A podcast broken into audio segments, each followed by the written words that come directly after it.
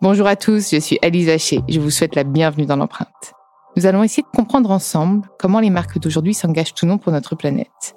Chaque semaine, je reçois donc des start des PDG de grands groupes ou encore des directeurs de la RSE qui m'expliquent comment leur entreprise s'engage pour porter une révolution de l'impact sur notre planète.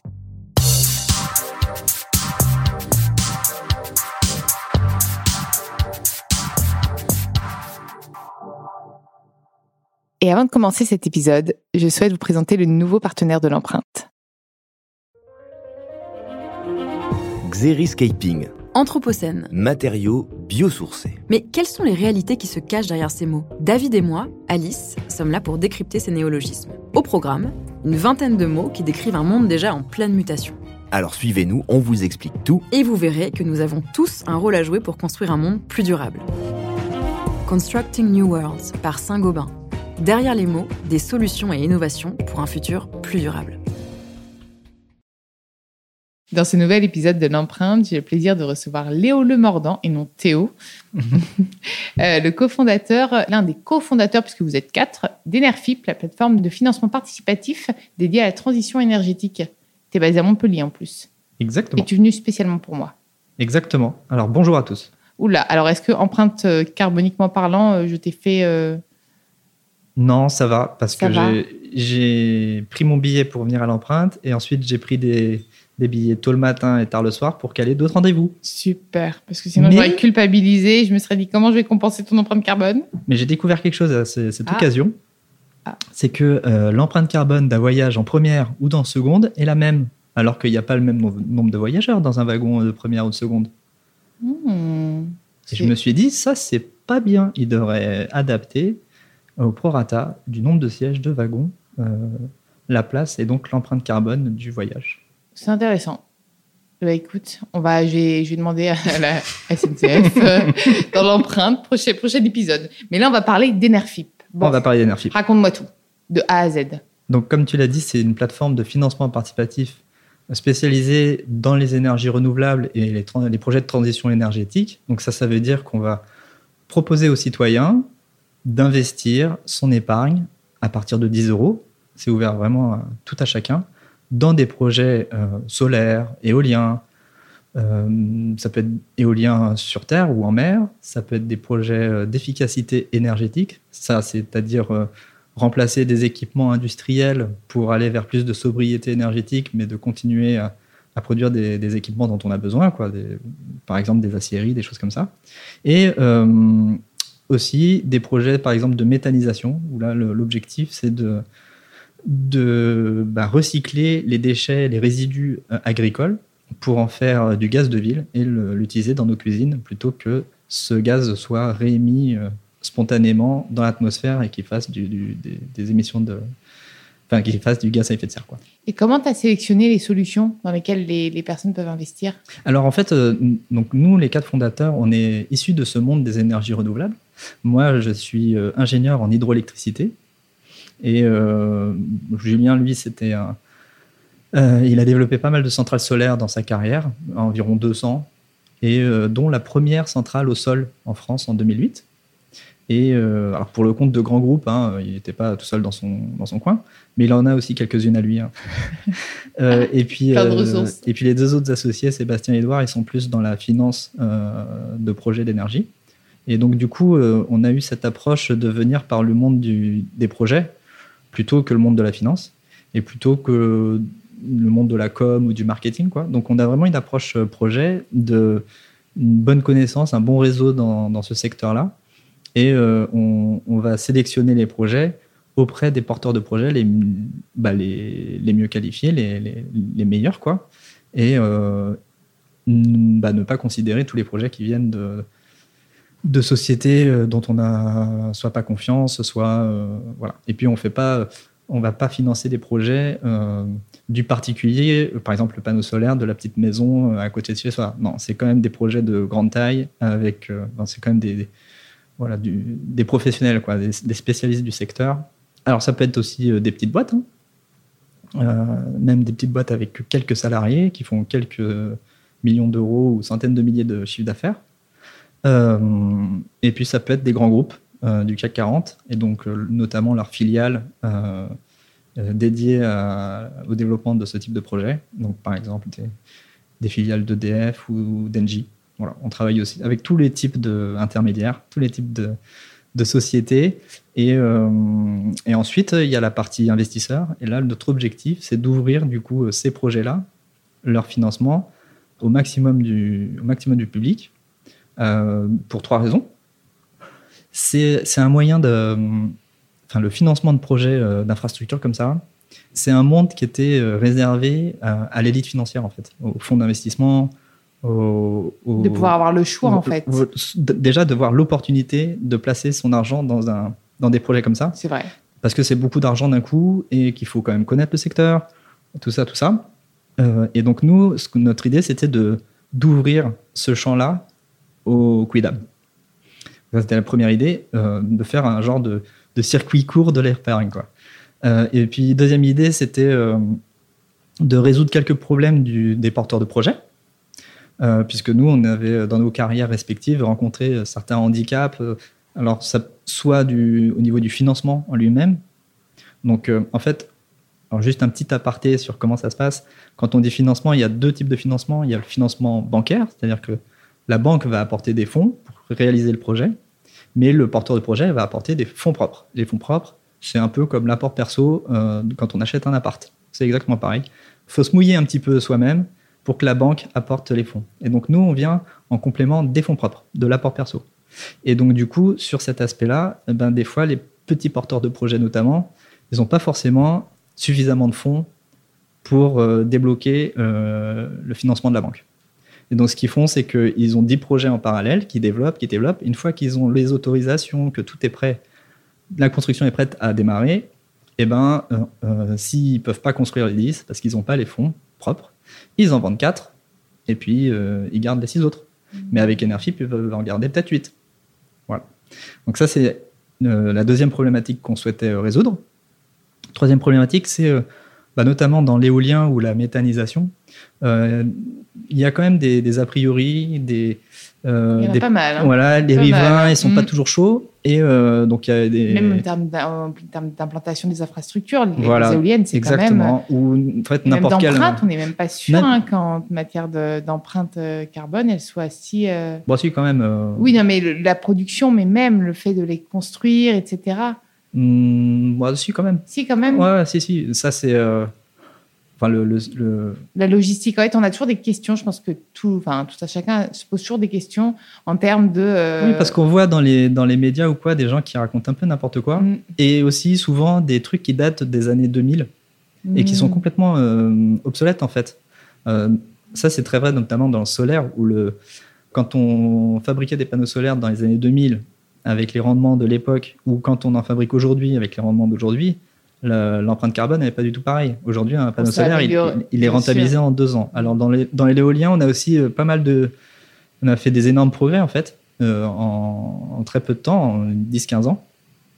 Et euh, enfin, il n'y a aucun doute que l'éolien, ça émet très peu de carbone. Là où les gens confondent un peu les choses, c'est que si on compare aux émissions de carbone du nucléaire, par exemple, eh ben, le gain, il n'est pas significatif.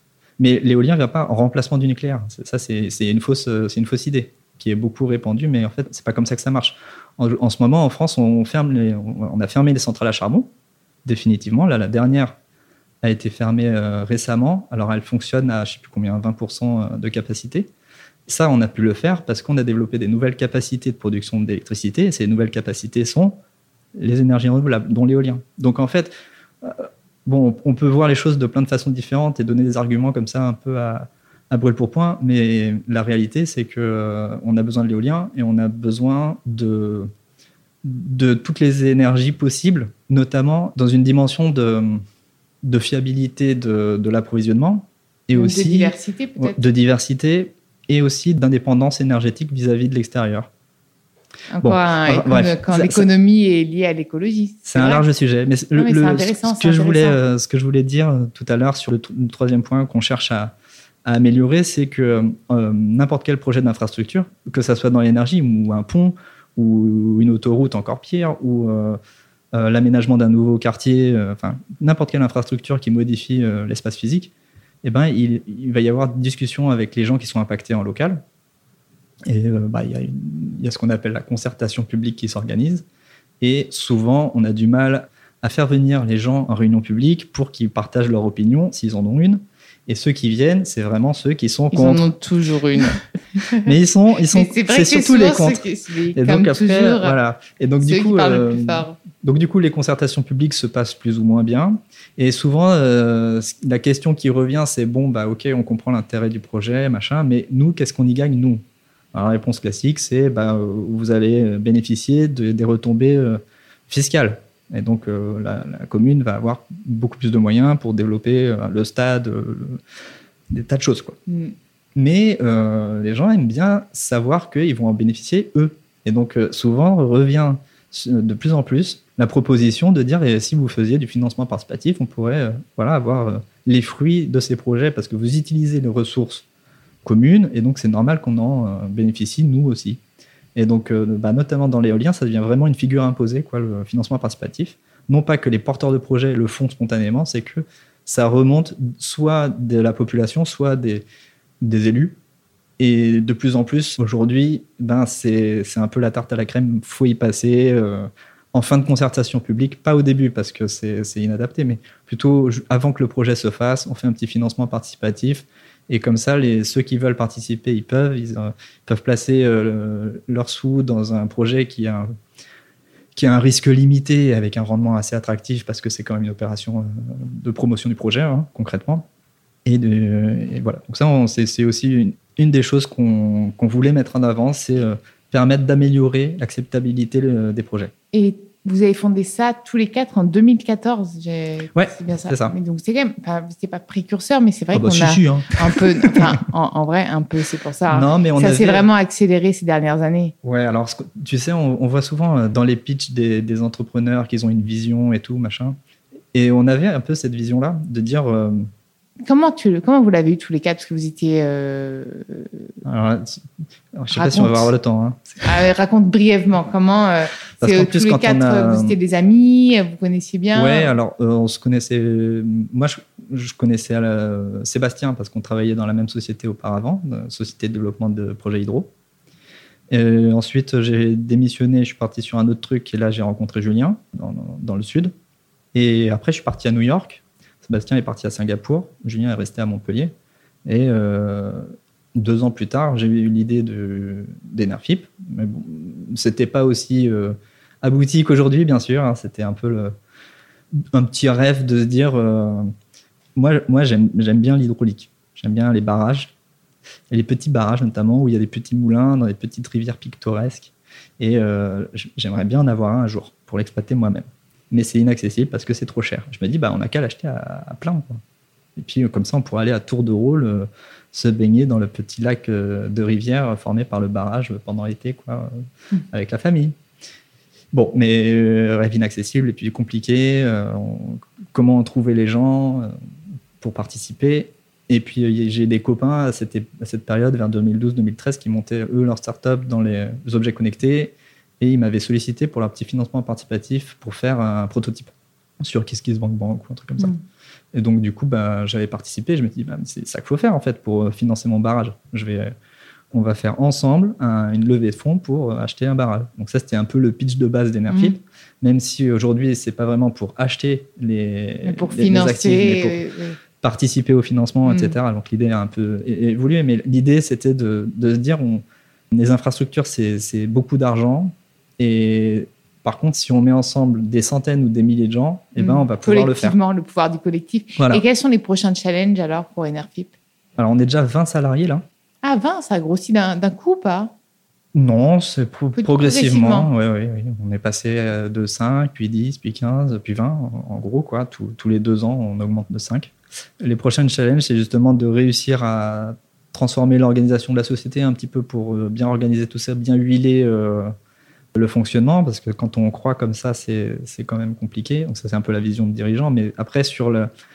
En fait, on a un balancier permanent entre avoir trop de projets à financer et pas assez d'investisseurs et trop d'investisseurs par rapport au Ah, nombre de de projets. projets. Donc c'est un pendant une période c'est l'un, pendant une période c'est l'autre. Et aujourd'hui on est dans la période où on a de beaucoup beaucoup beaucoup, beaucoup de projets et c'est venu d'un coup en fait. Et donc, du coup, on, se retrouve avec des volumes énormes à devoir gérer et on n'a pas forcément tout le temps euh, les investisseurs à mettre en face, les épargnants à mettre en face pour euh, finir les collègues. Donc, il faut aller au charbon quoi, pour euh, communiquer et faire savoir que Enerfip, ça existe et qu'on a un produit attractif, etc. Et tous les quatre, est-ce que vous êtes des éco-citoyens, toi déjà? Est-ce que ou est-ce que finalement, bon, bah, tu le fais un petit peu par euh, bah, le business Tu m'as raconté pourquoi tu avais eu cette Ouais. idée, mais est-ce que au quotidien, tu, tu limites ta consommation de viande Enfin, ou pas spécialement. oui. Alors, Oui. moi, je suis très, euh, très énergie, donc euh, j'ai Oui, commencé par ça. Mais euh, oui, évidemment. il y a quelque chose qu'on a fait, par exemple, récemment, juste pour prendre un exemple. On a déménagé, parce que notre bail arrivait en- à la fin. Donc, on- il fallait choisir des nouveaux locaux. Donc, c'était la meilleure période, puisque c'était en plein confinement. Donc, c'est c'est une très bonne période pour euh, se mettre à dépenser de l'argent dans des loyers, quoi.